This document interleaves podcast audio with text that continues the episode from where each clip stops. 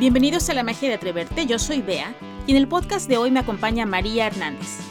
María es una apasionada de las ventas, el marketing digital y fundadora del Reto 28, donde ayuda a emprendedoras a acelerar sus ventas explotando el poder de las redes sociales. En esta plática María nos cuenta cómo descubrió su talento para vender, cómo decidió seguir su instinto hasta lograr construir un negocio exitoso y el poder y la libertad que eso le ha representado como mujer. Sin importar si tú te dedicas a las ventas o no, te recomiendo mucho escuchar esta plática como un testimonio de que el instinto, el trabajo y la creatividad pueden abrirte muchos caminos tal y como lo hicieron con María. Quédate con nosotros porque aquí comenzamos.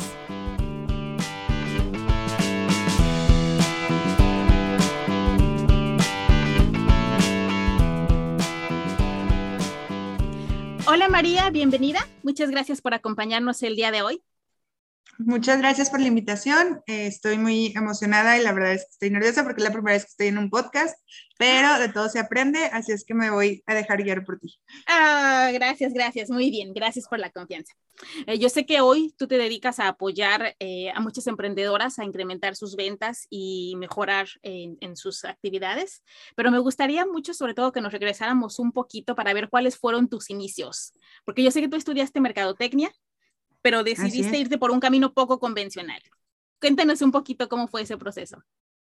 Pues fue un proceso como empezando como ser un poco la oveja negra de la familia, porque mi papá era muy tradicionalista y muy de, sobre todo, él siempre estuvo muy metido en la política y como que siento que él nos veía a mi hermano y a mí en algún gran puesto de gobierno y para él era como trabajen, estudien, tengan un buen puesto y, este, y cobren un buen sueldo, ¿no? Entonces, yo recuerdo, por ejemplo, incluso en una ocasión que mi papá nos propuso a mi hermano y a mí que a cada quien nos iba a comprar una casa como herencia en vida, por así decirlo. Entonces, eh, cuando él nos hizo esa propuesta, yo le dije que no, que yo prefería que me diera el dinero para, pues, intentar poner algún negocio o, descubrir algún camino y obviamente pues su, su, respuesta fue un rotundo no, porque lo primero que me dijo es que vas a perder ese dinero, nunca lo vas a volver a ver, entonces como que se me quedó muy grabado que había que estar de manera segura bajo un sueldo y que el hecho de emprender era un riesgo que era innecesario y que además pues iba involucraba perder mucho dinero. Entonces como que mucho tiempo vivía así este bajo las reglas de mi familia pero tú seguías inconforme y de hecho leí que después de graduarte, en vez de elegir un trabajo convencional, tú decidiste irte a trabajar a uno de los parques de Disney. Cuéntanos cómo fue esta experiencia. Pues fue una experiencia increíble. De hecho, nos llamamos entre nosotros la familia Disney. Todos los que estuvimos por allá trabajando juntos, pues somos una familia, nos queremos muchísimo. Ahorita que voy a Ciudad de México voy a ver a varios de, mis mm. este, miembros de la familia Disney y pues es algo que no se puede escribir porque fue una experiencia tanto cultural como de crecimiento personal. O sea, eh, eh, ser egresada del TEC de recién egresada del TEC de Monterrey, estando barriendo y sacando basura en el parque, pues obviamente al principio fue un shock y, y fue algo que se tuvo que trabajar en mi cabecita para decir, yo puedo con esto y puedo con más y, y no es denigrante ni es este, algo malo, y yo voy a sacar muchas cosas buenas de esta. Entonces, la primera semana sí llegué a pensar en renunciar y regresarme, pero este, pues es mucho más valioso todo lo demás que, que te queda, los amigos, las experiencias, los viajes, los paseos, eh, ese poder de, de tener dinero, sobre todo los que trabajábamos como meseros, ganábamos mucho dinero porque además del salario mínimo, pues obviamente ganábamos propinas y, esas propinas nos abrían las puertas del mundo, nos queríamos acabar el mundo. Entonces, este, ese, ese poder y ese amor al dinero, de hecho, salió en esa experiencia eh, en Disney. Y luego regresas a México y ahora sí te incorporas al mundo corporativo, lograste entrar en la agencia de tus sueños y trabajaste con muchas marcas que te gustaban mucho, pero por algo como que no acababas de encajar. Cuéntanos tu experiencia ahí en, las agencias de publicidad. La verdad es que a mí no me gustaba trabajar en una oficina, o sea, empezando porque pues la, los hombres tienen mucho eh, ventaja en el tema de sueldos y, por ejemplo, en la última agencia en la que yo trabajé, había muchos hombres, éramos muy pocas mujeres y la mayoría de los hombres se la pasaban en la banqueta fumando, haciendo chistes, tomando cerveza, porque era una agencia en la que había incluso hasta, pues, mesas de billar y mm. alberca. Entonces, pues, era una agencia muy cool en la que podías hacer lo que tú querías y para mí era muy cool estar ahí hasta que tuve a mi bebé. Entonces yo llegaba a la hora de la entrada, que no recuerdo, creo que eran a las 9 de la mañana, y a las 9 yo llegaba, me sentaba y me ponía a trabajar, porque para las 7 de la tarde, pues yo quería ya estar en mi casa con mis hijos, mm. pero mis compañeros pues preferían estar platicando y riéndose y jugando, entonces me acuerdo perfecto que era bien seguido que a las 6 de la tarde todos decían como, bueno, ahora sí ya vamos a, a hacer la junta y ya vamos a ponernos a trabajar y ya, ¡Ah! entonces yo quedaba como la floja que agarraba sus cosas a las 7 se iba y ellos quedaban como los súper trabajadores porque se quedaban hasta las 2, 3 de la mañana rebotando ideas, haciendo proyectos y todo. Entonces como que me empecé a sentir muy fuera de lugar en ese ambiente. Era algo que me encantaba, trabajaba con marcas increíbles y la verdad es que mi trabajo era el trabajo de mis sueños. Yo siempre había dicho que quería trabajar en esa, en esa agencia porque es una agencia que incluso ganó premios a nivel internacional por, en el sentido de la creatividad y el lanzamiento de campañas, y trabajaban para grandes marcas. Entonces, pues yo estaba viviendo mi sueño, pero poco a poco se empezó a convertir como en una pesadilla, porque yo lo que quería era irme, a, aparte estaba amamantando, entonces para mí era como el reloj bien puntual, porque mi hijo ya me estaba esperando, ellos no entendían, entonces pues me empecé a sentir mal de que yo fuera la floja cuando yo cumplía con mi horario, yo cumplía con mis actividades, yo hacía todo en tiempo y forma, pero por el hecho de no quedarme tiempo extra, era percibida como que no me interesaba mi trabajo o como que siempre se le corriendo. Entonces, como que ahí empezó como una especie de, de fricción. Y este, pues yo invito a mi jefe a comer, eh, le expongo que yo ya no quiero estar ahí trabajando y este, él me hace una contraoferta y me sube de puesto y me ofrece más sueldo. Entonces, pues... ¿Cuántos años tenías ahí? 31, creo que 31, sí. Mi bebé tenía tres meses, o sea, los primeros tres meses de vida de mi primer hijo los pasé en, en una oficina. Este, era un ir y venir. Aparte, mi oficina estaba de extremo a extremo de la ciudad, entonces era toda una aventura cruzar la ciudad para ir y venir en el horario de comida y a la salida. La verdad es que yo ya estaba muy cansada de andar corre y corre y sentía que no daba una ni con mi bebé ni en el trabajo, porque también pues las desveladas con el bebé tampoco me hacían rendir tanto en el trabajo, tal que como que no hallaba para, para dónde hacerme. Y cada que platicaba con mi esposo acerca de, de que quería renunciar, a él le parecía mala idea porque cuando, justo cuando yo empecé a trabajar en esa agencia, empezamos a ser novios y yo le contaba con mucha emoción pues que era un proyecto que yo mm. amaba y que yo quería estar ahí y entonces como que él decía es que no renuncies a algo que, que, te costó tanto trabajo obtener, ¿no? Pero yo le decía pues sí, pero a costa de qué? Entonces como que esas pláticas de, de renunciar tanto con mi familia como con mi esposo eran como no renuncies, no renuncies, no vas a encontrar otro trabajo así. ¿Tu esposo tenía un trabajo eh, también convencional en una empresa? Mi esposo trabajó muchos años en gobierno y también estuvo metido mm. mucho tiempo en la política, pero él siempre ha sido empresario. Mi mm. suegro era hotelero, entonces por ahí andan los negocios familiares. Y en ese entonces él compaginaba la parte de la administración de un hotel aquí en Saltillo con este, su trabajo en gobierno. Entonces él igual, pues se levantaba, se iba a trabajar y regresaba y tenía un horario fijo. Pero digamos que tú, además de tu trabajo a tiempo completo, pues era, pues el bebé depende mucho de ti en esos primeros meses.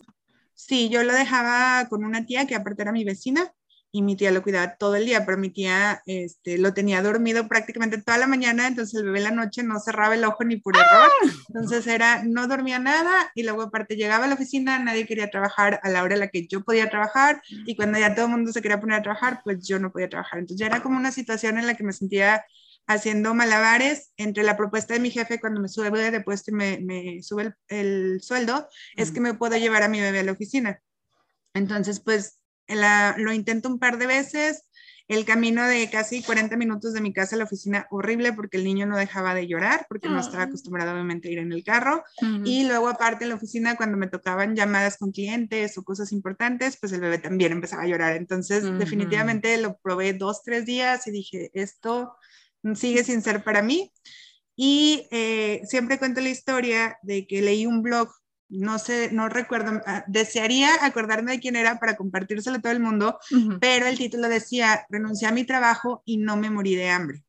Entonces, cuando empiezo a leer que es una chica que renunció a su trabajo, que encontró formas de ganar dinero, que ahora ganaba incluso más dinero que el que ganaba cuando estaba en una oficina, pues en cierta forma me armé de valor y decidí ya no escuchar a nadie. O sea, ya ni siquiera fue como fui lo consulté con mi esposo, ni fui lo consulté con mis papás, ni lo consulté con nadie. Fue como, ya, hasta aquí llegué, le avisé a mi jefe y me retiré. O sea, me regresé a, a, mi casa según yo, a estar con mi bebé. O sea, en ese momento mi plan era que me iba a ser una señora de esas que pasan la mañana desayunando y luego en el yoga y luego con el bebé, ¿no? ese era mi plan hasta el momento. Y hasta ahí, hasta ahí quedó el plan, pero pues obviamente al mes a los dos meses me empecé a desesperar de estar sin, sin actividad, entonces empecé a llevar las redes sociales de, las, de los hoteles de mi esposo, empecé como a buscar otro tipo de actividades que en cierta forma me, me dejaran ingresos y que aparte me ayudaran a, ocupar la mente con mi bebé en brazos. Entonces, en una de esas me, me, llamaba mucho la atención Unique, que es un multinivel de, de maquillaje, me llamaba mucho la atención la forma en la que las chicas presentaban los productos en las redes sociales, o sea, hacían muchas cosas que nadie se atrevía a hacer en ese entonces, de estar haciendo videos en vivo y demostraciones de maquillaje, o sea, me gustaba mucho lo que estaban haciendo en redes sociales las chicas que trabajaban para esa marca, entonces pues empecé a investigar cómo me podía unir y finalmente empecé con ese, con ese proyecto. Ahí fue realmente cuando empecé a descubrir el poder de las ventas. O sea, yo empecé a descubrir que si tú querías ganar un peso, pues ganabas un peso y tú, si tú querías ganar 10 mil pesos, pues ganabas 10 mil pesos. O sea, todo dependía de la cantidad de esfuerzo y trabajo que tú quisieras ponerle. A mí me gustaba muchísimo en el primer mes.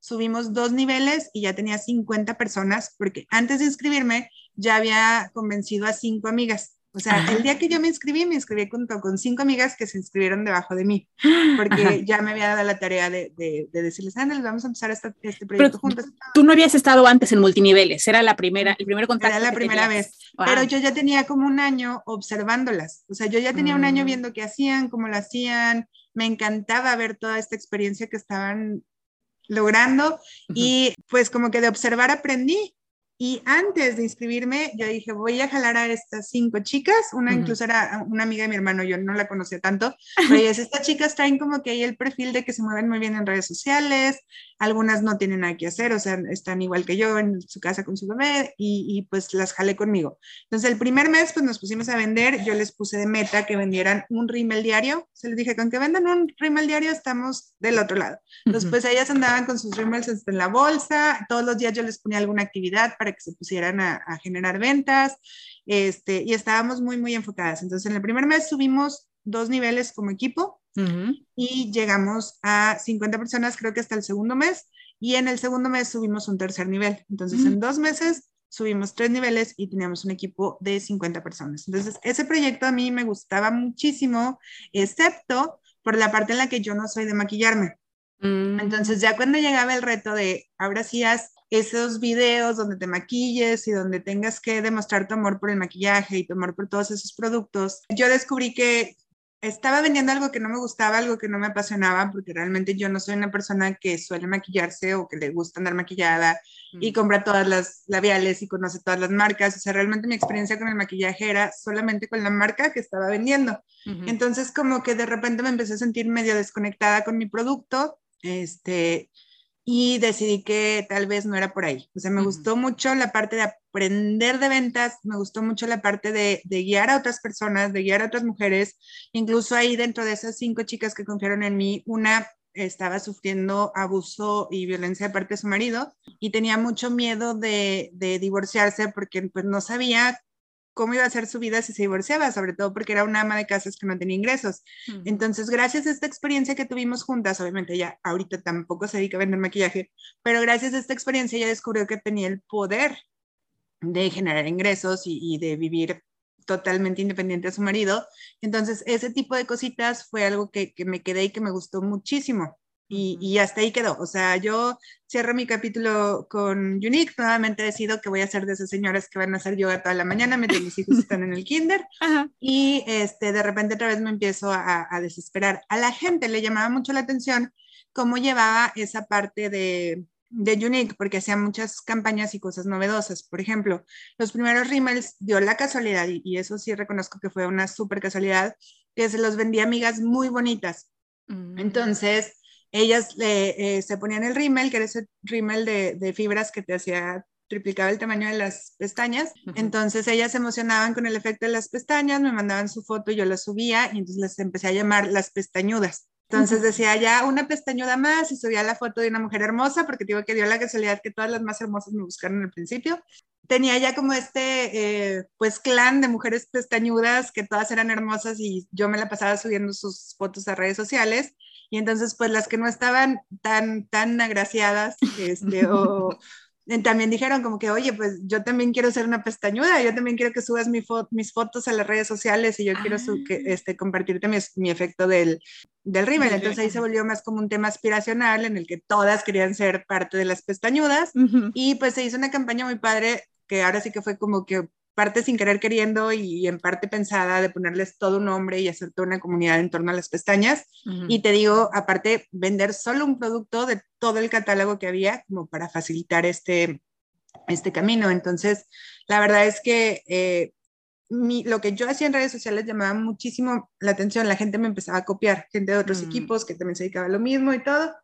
Entonces, pues todo el mundo se quedó con la impresión de que, de que les sabía las redes sociales, les sabía las redes sociales. Entonces, yo cierro mi capítulo con Unique. Eh, después de que vendí maquillaje, me di cuenta que me gustaban mucho las ventas y que era muy buena para vender. Y una amiga en Puebla tenía una tienda de vestidos de novia usados. Ella se dedicaba a pues que le dejaran sus, los vestidos a consignación y pues su trabajo era encontrarles una nueva dueña. Y pues yo veía que le gustaba mucho su trabajo, que le iba muy bien y que acá en Saltillo pues no había algo así, según yo, malamente, mala mercadóloga no investigué y resulta que sí había dos otros lugares, pero no hacían mucha promoción y pues no, no sonaban mucho. Entonces yo, yo me animo a poner una tienda aquí, aquí en Saltillo. Igual corro con mis amigas y con mis conocidas, les digo que me den sus vestidos, todas me los dieron y abro eh, el local y la verdad es que al principio no me fue nada bien, no fue tan maravilloso como pensé porque uno, pues Saltillo es una ciudad muy chiquita y a la gente le daba pena que la vieran en la tienda y le daba pena que la gente supiera que el vestido era usado. Y porque en este México no hay mucha cultura de, de second hand. Ahorita ya la hay más, o sea, ahorita, ahorita es como todo un furor y es una tendencia, está de moda, pero cuando yo abrí la tienda, cero, o sea, no se usaba para nada y luego a veces me pasaba que las novias llegaban, se enamoraban de algún vestido, pero llevaban a la mamá y a la abuelita y todas así de que, no, mijita, ¿cómo te vas a casar con un vestido usado? Está maldito y, o, o sea, batallé un montón. Y todo eso, esa frustración de que la gente no quería ir a la tienda y no quería comprar vestidos usados, desapareció cuando aprendí el neuromarketing. El neuromarketing es una forma simple de comunicarte con la gente en la que logras hacer que tu producto o servicio suene irresistible y que todas esas objeciones y esas dudas que tiene la gente en su cabeza pues desaparezcan. Entonces, estas técnicas de neuromarketing son de las que, las que les comparto en el reto entonces tú aplicaste eso y qué pasó con, con la tienda de, de, novias? Pues ahora sí, ya la agenda se nos empezó a, a llenar, siempre teníamos agenda llena, los, la competencia, que eran los, dueños de vestidos eh, de novia, nos temían, o sea, incluso nos querían hacer como mala fama y le decían a la gente, no vayas a ese lugar porque ahí venden vestidos usados. Y yo, pues sí, ese es el punto, o sea, no tienen nada de malo. Entonces todo el mundo estaba hablando de nosotros, todo el mundo sabía quién era yo, todo el mundo sabía de la tienda, y incluso venía gente de Monterrey, me tocaba mucho que venían chavitas de Monterrey a buscar su, su, vestido y de Monclova y de Parras, que son ciudades que están aquí cerquita, entonces teníamos muchas foráneas que estaban encantadas además con la calidad y con el nivel de vestidos que teníamos, porque teníamos cosas súper extravagantes y súper exclusivas. El vestido más caro que llegó a mi tienda era de 180 mil pesos y este, pues por ahí andaban los rangos como entre 40, 50 mil pesos eran los vestidos que teníamos y pues los podías comprar por menos de la mitad del precio original. Mm. Entonces ya cuando aprendimos a comunicar ese valor de este vestido no lo vas a poder tener si no lo compras a mitad de precio, es cuando empezamos a despegar con, con esas ventas. Y me imagino que fue entonces a partir de ahí que ya te animaste a pasar todas esas experiencias a todo tipo de negocios. Pues sí, porque si ya podía vender un vestido de novio usado de Haz cuando en Saltillo, por ejemplo, un vestido de novia nuevo de una buena marca le cuesta entre 14 y 15 mil pesos.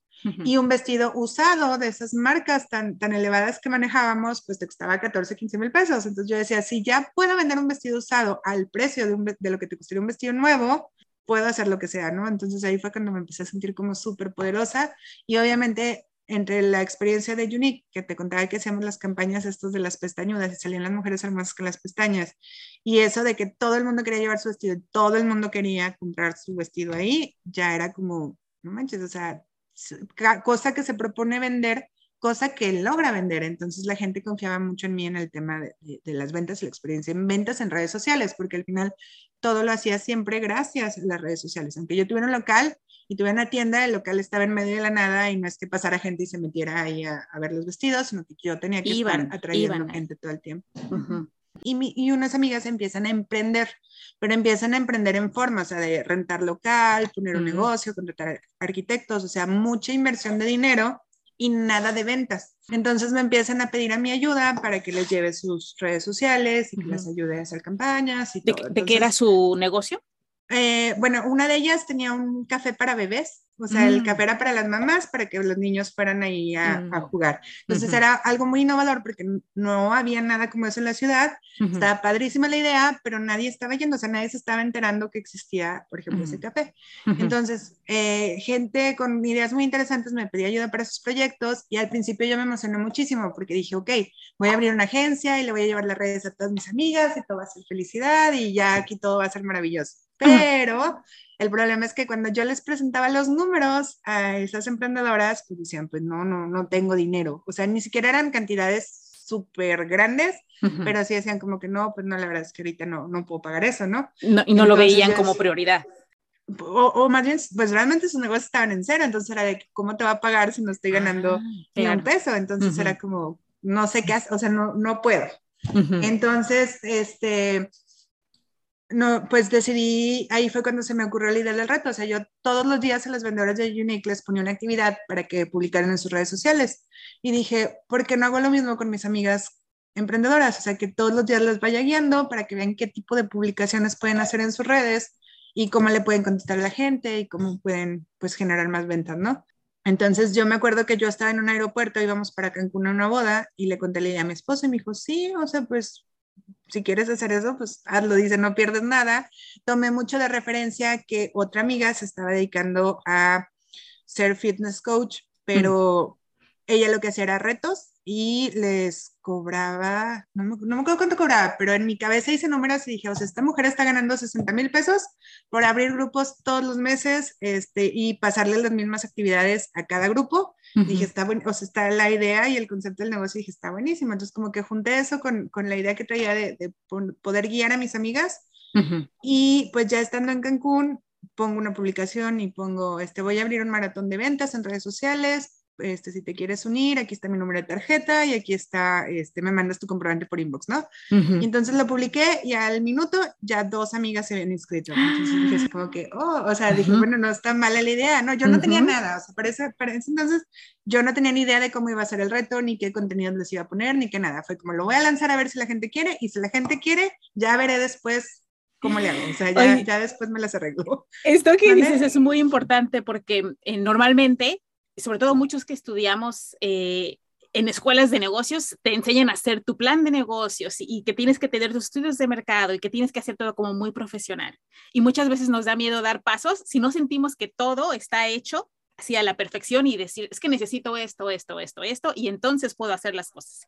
Pero lanzarte así, como que eh, lanzar la idea, probar tu producto y ver si, si va a tener eh, pues si, hay mercado para él, yo creo que esa es la manera más inteligente de cómo te puedes aventar antes de que te, primero antes de que te comprometas, de tener inversión, de haber eh, ya metido como mucho tiempo en eso. Probarlo primero me, pareció, me parece muy inteligente de, tu parte. Y además hacerlo sin, sin, necesidad de que tengas que tener todo listo ni, ni todo el camino completamente claro, sino nada más es empezar a dar pequeños pasitos, que fue lo que hiciste. Sí, pues yo, yo me di cuenta que tenía, podía tener un mes como entre que vendía las inscripciones y que creaba realmente el curso. Entonces, y realmente es algo que sigo haciendo. O sea, si te soy sincera, hasta la fecha digo, a ver, ¿a quién le interesaría un curso de esto? Y ya si veo si hay como muchas manitas levantadas, entonces primero lo vendo y luego lo hago. O sea, ya es como mi forma de trabajo, porque no me imagino trabajando al revés, o sea, siento que me frustraría mucho si le dedico un montón de tiempo a generar un proyecto y resulta que una persona lo compra, ¿no? Entonces, este, incluso ahorita que, te comento que estoy trabajando una parte de, de un libro, incluso hasta eso, es como les he ido compartiendo desde el título, desde como para ir generando esa expectativa, ir viendo qué tanto interés hay en ese libro, si no, no me hubiera arriesgado a contratar a una ilustradora y hacer todo el proyecto, o sea, siempre voy como midiendo y luego ya me lanzo. Entonces, pues escribieron dos amigas en menos de un minuto y em, llegamos, yo creo que entre amigas y conocidas, se inscribieron unas 30, 40 personas, mm. pero todavía faltaban días para arrancar. Entonces yo dije, a ver,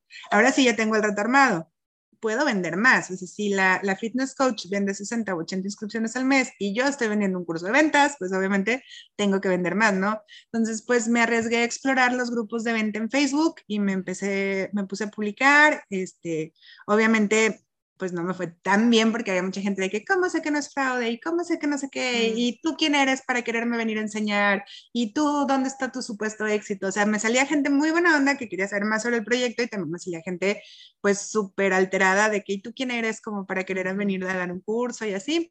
Pero pues ahí fui como sondeando y metiéndome a grupos y viendo a ver en cuál funcionaba y en cuál no y así. Y llegamos a tener 80 personas en nuestro primer grupo. Entonces, entre los, la mitad de amigas conocidas y la mitad de desconocidas. Gracias a esas personas que me estuvieron diciendo como que no puedes hacer esto y tú quién eres y por qué esto y por qué el otro, pues obviamente ya para la segunda venta ya tenía un caminito más fácil, o sea, ya tenía más definido qué les tenía que decir, cómo lo tenía que decir, ya me había inscrito a PayPal, o sea, ya había como encontrado la forma de manejar muchas de las dudas y objeciones que tenía la gente para poder vender más. Entonces ya de ahí, pues fuimos subiendo en el número de inscripciones, siempre subimos ahorita Llevamos 10 días de venta del reto de febrero y ya vamos a llegar a las 100 personas. Entonces, siempre vamos subiendo, siempre, siempre, siempre. Y digo también, obviamente no siempre es fácil, también está la temporada baja o cuando la gente está de vacaciones y no quiere entrar al reto. Mm. Todo, todo, todo eso que yo voy viviendo en mis ventas, lo van viviendo también las emprendedoras que están conmigo en el reto. Entonces, todos los grupos voy cambiando el ritmo. si es temporada baja, pues tenemos que trabajar más.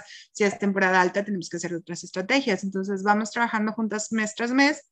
Hay emprendedoras que desde ese primer grupo, sin conocerme, se metieron y desde ese primer grupo se siguen inscribiendo. O sea, hay gente que ya mm. tiene dos años todos los meses en el reto. Incluso yo hay veces que me detengo y hago pausas o lanzo otros proyectos. Por ejemplo, en, junio del año pasado eh, tuvimos esa parte donde decidí trabajar con las emprendedoras multinivel exclusivamente y este, buscar la parte de reclutar gente para sus equipos. Entonces, por ejemplo, en junio no hubo reto y en agosto que volvimos, muchos me decían, es que no vuelvas a dejar un mes sin reto porque la verdad es que nos desmotivamos, le echamos flojera y ya no, ya no, ya no le echamos ganas. Incluso el año pasado creo que hubo varios meses que hubo como que un mes y un mes no, pero eso no les gustó, entonces me, me hice el compromiso de que cada mes tiene que haber reto y como te platicaba hace ratito, este, todos los meses hay cosas nuevas, porque aparte las redes sociales van cambiando muchísimo, entonces nos tenemos que ir adaptando, nos tenemos que ir moviendo rápido y pues tenemos que tener claro que, que hay que vender. Oye, ¿cuál es el común denominador que ves en las personas que están en, en tus retos, por ejemplo, y que tienen mejores resultados? ¿Qué es lo que, que tienen diferente? Yo siempre les digo, y de hecho es algo que, que ayer lo estaba viendo con una emprendedora, por ejemplo, me, me dicen, ¿me garantiza resultados? Y siempre les digo, o sea, sí tenemos una garantía y la garantía es que vendes porque vendes si tú trabajas todos los días. Pero si me estás preguntando eso desde el principio sin siquiera inscribirte, entonces yo me doy cuenta que no quieres trabajar.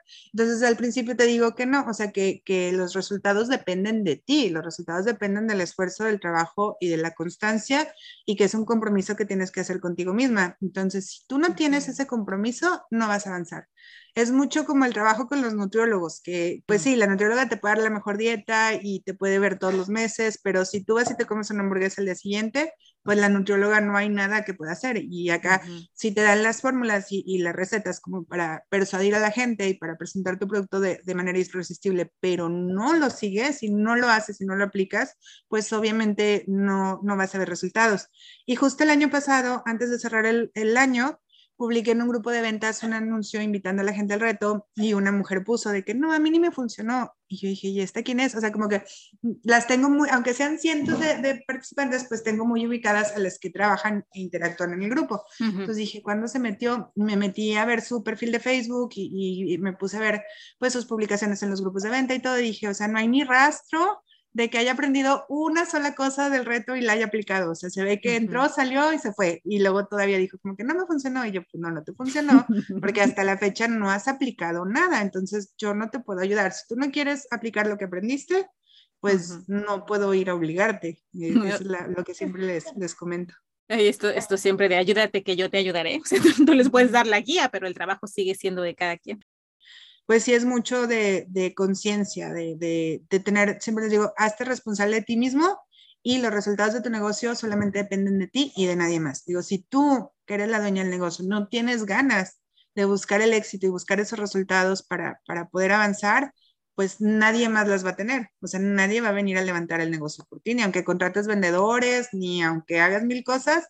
Si tú, que eres la principal persona enfocada en esto, no lo hace, nadie más lo va a hacer. A nadie más le interesa como a ti. Ahorita que mencionabas lo del caso de esta persona que tenía problemas eh, con su esposo y después de ver que podía vender y que ella podía tener su propio dinero vio una posibilidad de tener una vida diferente porque se, vio capaz. Eh, ¿Qué tan importante consideras que es que las mujeres tomen las riendas de su propia vida financiera y que sean independientes económicamente? Yo siempre he pensado, gracias a Dios, yo tengo un muy buen esposo, escogí muy buena pareja, es muy buen proveedor y sobre todo es una persona muy noble y es una persona que está mucho en casa. Pero yo digo, eso no quita que a lo mejor en 10 años le entre la crisis de los 40 y se me vaya con una de 20. O ahorita con lo del COVID, ¿qué pasa si se me muere mañana? O qué pasa si de repente cae enfermo y ya no puede proveer. Entonces yo siempre he sentido que una mujer debe de saber valerse por sí misma.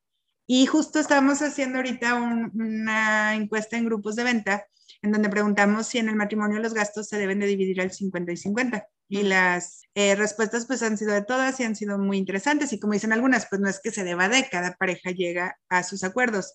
Pero entre las cosas que, que hay en común entre las mujeres emprendedoras es esas ganas de yo no dependo de nadie. O sea, si yo quiero irme ahorita a cortar el cabello en el salón más caro de la ciudad, yo no voy a aguantar que mi esposo me haga una mala cara y me diga que por qué voy a gastar tanto dinero. O sea, yo tengo mi dinero para ir a hacer mis cosas. Y también si yo quiero consentirlo y yo quiero papacharlo y quiero regalarle un viaje o quiero, por ejemplo, esas, es, yo no entiendo esas, eh, cuando es Navidad y una ama de casa le regala a su esposo algo con el dinero del esposo. O sea, como que ese, ese tipo de cosas a mí, a mí en lo personal, pues no me hacen sentido. Entonces a mí sí me gusta tener mi dinero para hacer mis cosas eh, mañana me voy de viaje con, con, unas amigas y pues es un acuerdo entre mi esposo de si él tiene posibilidad de, encargarse a los niños, de si él está de acuerdo en que me vaya, pero no es un permiso de papá, dame dinero para irme con mis amigas, es, es un, ahí nos vemos, ya me voy. este, y esa parte de, de, de, tener ese tipo de independencia, yo no podría vivir sin ella. Sí, y yo creo que te abre también un punto de como unas opciones más genuinas dentro de tu relación, porque no es que tú te tengas que quedar o, muchas personas que se sienten que, que no se pueden ir, porque sino que van a ser solas, porque a lo mejor nunca han trabajado aunque tengan su profesión, se han quedado en su casa a cuidar a sus hijos y después cuando te vas haciendo más grande, te vas sintiendo como con, más temerosa de poder salir y decir, es que yo sí puedo generar riqueza. Entonces, quitarte un montón de esas capas que se nos van haciendo en la cabeza es difícil, ¿no? Pero si tú siempre tienes tu dinero, y mi mamá, por ejemplo, siempre decía, guarda tu dinero para ti, porque si un día tú quieres algo o necesitas algo, así como tú decías, no tienes que pedirle a nadie. Y, y las personas que se quedan en ese matrimonio a lo mejor únicamente por cuestiones económicas, pues tampoco están siendo ni honestas con su pareja, ni honestas con ellos, ni honestas como con el amor en la relación, porque es más bien un te necesito, no es que te estoy, no es que estoy aquí porque quiero. Y yo creo que eso sí va ocasionando como que tu relación se vaya distorsionando de alguna manera. Pues se vuelve como más como una hija con un papá y yo lo veo, por ejemplo, digo, no quiero crear controversia ni nada, ni quiero que nadie me brinque aquí, pero este, en el tema, por ejemplo, de las mujeres con hijos, pues a lo mejor sí se entiende que la crianza de los hijos es prioridad y que en algún momento de la vida pues tienen que quedarse en casa. Pero, por ejemplo, tengo una amiga que no tiene hijos y simplemente le dio flojera seguir trabajando, ya no quiso hacer nada y no hace nada, nada en el día, hace nada. Se va al gimnasio dos horas, regresa, se duerme este, se hace de comer para ella sola porque el esposo no va a comer y se baña hasta las 5 o 6 de la tarde, que ya sabe que es cuando va a llegar el, el esposo y todo el día lo pasó haciendo nada. Y si es como cuando yo le dije, me voy a comprar una camioneta, este, ella dijo, ah, pues yo también quiero una. Entonces yo llegué y me compré mi camioneta y ella llegó y llevó al marido a que le comprara su camioneta. Entonces, a partir de ahí fue muy chistoso porque ella y su esposo empezaron a tener muchos problemas. O sea, era la primera camioneta que le regalaba el esposo. Primero, el esposo se quería salir de trabajar y ya no se pudo salir de ese trabajo porque tenía el compromiso de pagar la camioneta. Y segundo, este, si la camioneta traía un rayón, tenía un papel tirado en el piso, este, cualquier cosita, era un drama. O sea, el esposo se enojaba muchísimo con ella porque no estaba cuidando algo que a él le estaba costando mucho trabajo y que a ella no le estaba costando nada de trabajo. Entonces yo veía ese tipo de relación y yo decía, yo no podría estar así. Y la verdad es que antes de esta camioneta que compré, la otra sí me la había regalado mi esposo y nunca llegó esa situación en la que sufro y me esfuerzo y, esa camioneta me está costando sudor y sangre y, tienes que cuidarla con tu vida. O sea, la personalidad de su marido era una persona pues muy aprensiva que quería que todo estuviera cuidado al máximo y yo decía, yo no podría vivir así. Y luego, por ejemplo, si estábamos en el gimnasio y teníamos que pagar la inscripción y aparte le queríamos pagar al, al instructor privado, pues era de, yo te aviso mañana porque le tengo que preguntar a mi marido. Entonces, ese tipo de, diferencias en nuestra forma de vida, pues obviamente cada quien elige cómo vivir, es muy respetable, pero a mí me gusta mucho ese sentido de poder y de independencia. Y de hecho, las amigas con las que voy a viajar este fin de semana, en el, en el chat se llaman las empoderadas, porque todas estamos casadas, todas tenemos hijos y la verdad es que tenemos esa, esa facilidad de decir, queremos ir a este restaurante, queremos ir a este museo, queremos ir a este viaje, queremos ir aquí, queremos ir allá. Y el dinero nunca es un tema, o sea, siempre es como hacemos lo que queremos y, y nunca nos quedamos con las ganas de nada. Y de todos los grupos de amigas que tengo, es el único grupo que es así, y es el grupo que más gozo y es el grupo que más disfruto porque es una nueva sensación de cuido a mis hijos, soy una mamá responsable, me encargo de la crianza, pero también me puedo ir de viaje con mis amigas, pero también me puedo regalar un día en un viñedo, pero también me puedo ir a una spa, o sea, es algo que, que, que así como ahora exigimos que, que, los hombres sean diferentes en estos tiempos modernos, pues las mujeres también tenemos que, que ser diferentes y también tenemos que, que, apoyar a nuestro marido y que también se sienta pues apoyado. Sí, totalmente. Y también yo creo que a los hijos ven ya el modelo de familia de manera diferente. Ellos también ya crecen con una mamá que aunque se encarga de ellos y que saben que siempre está ahí, también tiene su vida aparte. Y eso también es importante porque ellos van a buscar una relación así. Sí, y siento que también eso ayuda a que los maridos se mantengan interesados, o sea, porque si tú estás todo el día metida en tu casa y tienen el control sobre ti, tanto económico como, como de tu tiempo, pues obviamente este, pues se aburren, esa es la realidad. Entonces acá es como siempre le estás dando alguna sorpresa y siempre está como viendo a ver qué estás haciendo. Y la admiración nunca baja que ellos también vean que tú estás haciendo tus cosas y que también te tienen que cuidar porque no estás dependiendo de ellos. Exacto. Oye, María, ¿qué consejo es el que tú le darías a las personas que se sienten infelices en sus trabajos, pero que les ha faltado eh, como el valor de dar ese pasito para empezar a emprender ellos eh, sus propios proyectos? Mira, justo ahorita estoy trabajando con una emprendedora en sesiones 1 1. Es una emprendedora que acaba de renunciar a su trabajo y se quiere dedicar de lleno a emprender. Y todo lo hace con mucho miedo, o sea, con muchísimo miedo, este, todo le da miedo, está súper renuente, siente que no le está yendo bien en su emprendimiento. Entonces, entre lo que le platiqué y, y, y referente al consejo que me dices, pues yo le digo, no pasa nada, o sea, ya renunciaste, entrégate de lleno al proyecto. Lo peor, así, lo peor, lo peor que puede pasar, el peor escenario, no es que vayas a andar en la calle este, pidiendo dinero. Lo peor que va a pasar es que vas a poner bonito tu currículum otra vez, vas a buscar otro trabajo, te vas a regresar a trabajar. Digo, o sea, si el emprendimiento no es para ti, si resulta que, que no se te da este tema de andar este, vendiendo todo el día, que prefieres la comodidad de un sueldo, digo, está bien, son estilos de vida y son decisiones diferentes. Pero ahorita que ya tomaste esa decisión de renunciar a tu trabajo y, y de ir por todo con ese emprendimiento, de verdad ve por todo y ponte un plazo, o sea, ponte un plazo de uno, dos, tres meses, lo que tú decidas para hacer que ese emprendimiento funcione. Si no funciona, entonces ya tomas otras decisiones. Y si esa decisión es regresarte a trabajar, no pasa nada. De hecho, también otra emprendedora que, que muy seguido toma retos, eso acaba de ser, acaba, le acaban de hacer una muy buena oferta de trabajo y se acaba de regresar a trabajar. No pasa nada. Hay seres humanos que nacimos para andar libres, hay seres humanos que nacieron para ser este, altos ejecutivos, tener muy buenos puestos y eso se respeta y necesitamos de todo tipo de personas en este mundo. Entonces, pues cada quien tiene que ir descubriendo su camino pero la única forma de hacer ese descubrimiento pues es probando. exactamente. Y a veces también sí, sí sentimos como que el paso que vamos a dar ya va a ser definitivo y que, y que ya no puedes dar vuelta atrás. Y siempre se puede dar vuelta atrás. Eso genera mucha ansiedad, pero la verdad es que no, nada queda escrito en piedra. Puedes cambiar en cualquier momento. Exactamente, eso justo eso es lo que les digo, o sea, no pasa nada. Si cambias de opinión, no pasa nada. Si decides hacer otra cosa, no pasa nada. Si yo mañana decido que ya no quiero hacer retos, y quiero poner un puesto de lotes, pues no pasa nada. O sea, cada quien tiene que hacer lo que quiera hacer y lo que sienta que es lo que le va a hacer feliz en ese momento. O sea, no, yo siempre he pensado que no, no tienes que quedarte en un solo lugar. Exacto. Bueno, y para finalizar, ¿alguna cosa que quieras saber para inspirar a las personas? ¿Qué fue, ¿Qué fue lo que te ayudaba a ti para levantarte los días que estaban difíciles, los días que te cuesta trabajo? Porque pues todo cuesta trabajo. ¿Qué es a lo que apelabas dentro de ti que te mantenía motivada para seguir? Pues siempre hay que tener un porqué. Siempre cuando les digo que por qué quieren entrar al reto, me dicen que quieren entrar porque quieren ganar más dinero. Y siempre les digo que ese no es un porqué, porque el dinero es solo un medio para lograr algo. Entonces tú puedes decir, quiero más dinero, pero si me dices cuánto, ni dices para qué, la motivación se sale por la ventana bien rápido, sobre todo si empiezas a tener ese dinero en tus manos y no sabes qué hacer con él y lo gastas y lo desapareces y ya no supiste para qué querías ese dinero. Entonces el dinero es un medio y tienes que tener muy claro el por qué y el para qué. Entonces si tú sabes que quieres tener muchas más ventas o que quieres generar mucho más dinero, para hacer algo, para un proyecto en concreto, para una cosa en específico, es mucho más fácil que todos los días te despiertes motivado y con ganas de trabajar. ¿Y dónde podemos encontrarte para que puedan las personas eh, unirse? En Instagram y en Facebook me encuentras como Reto 28 Imparables. Reto 28 Imparables. Ok, lo voy a poner en las notas del episodio también para que tengan la liga.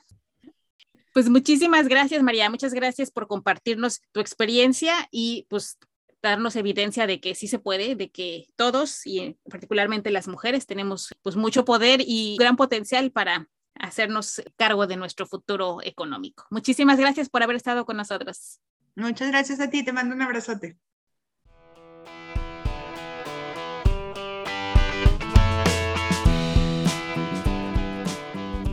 Ella fue María Hernández y como cada semana, aquí te dejo las principales lecciones que aprendí de esta plática. 1. En vez de invertirle tiempo, dinero y esfuerzo a tu proyecto y luego intentar venderlo, prueba a hacerlo al revés. Primero vende el concepto, asegúrate que haya interés y de ser posible véndelo antes de frustrarte con un mal proyecto. 2.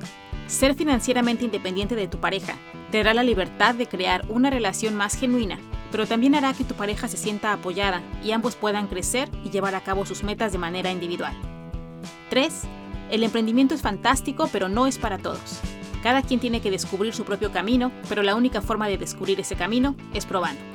Y cuatro, encuentra tu porqué para cada cosa que estés desarrollando en la vida. Un porqué claro y poderoso es el que te hará levantarte motivado cada mañana.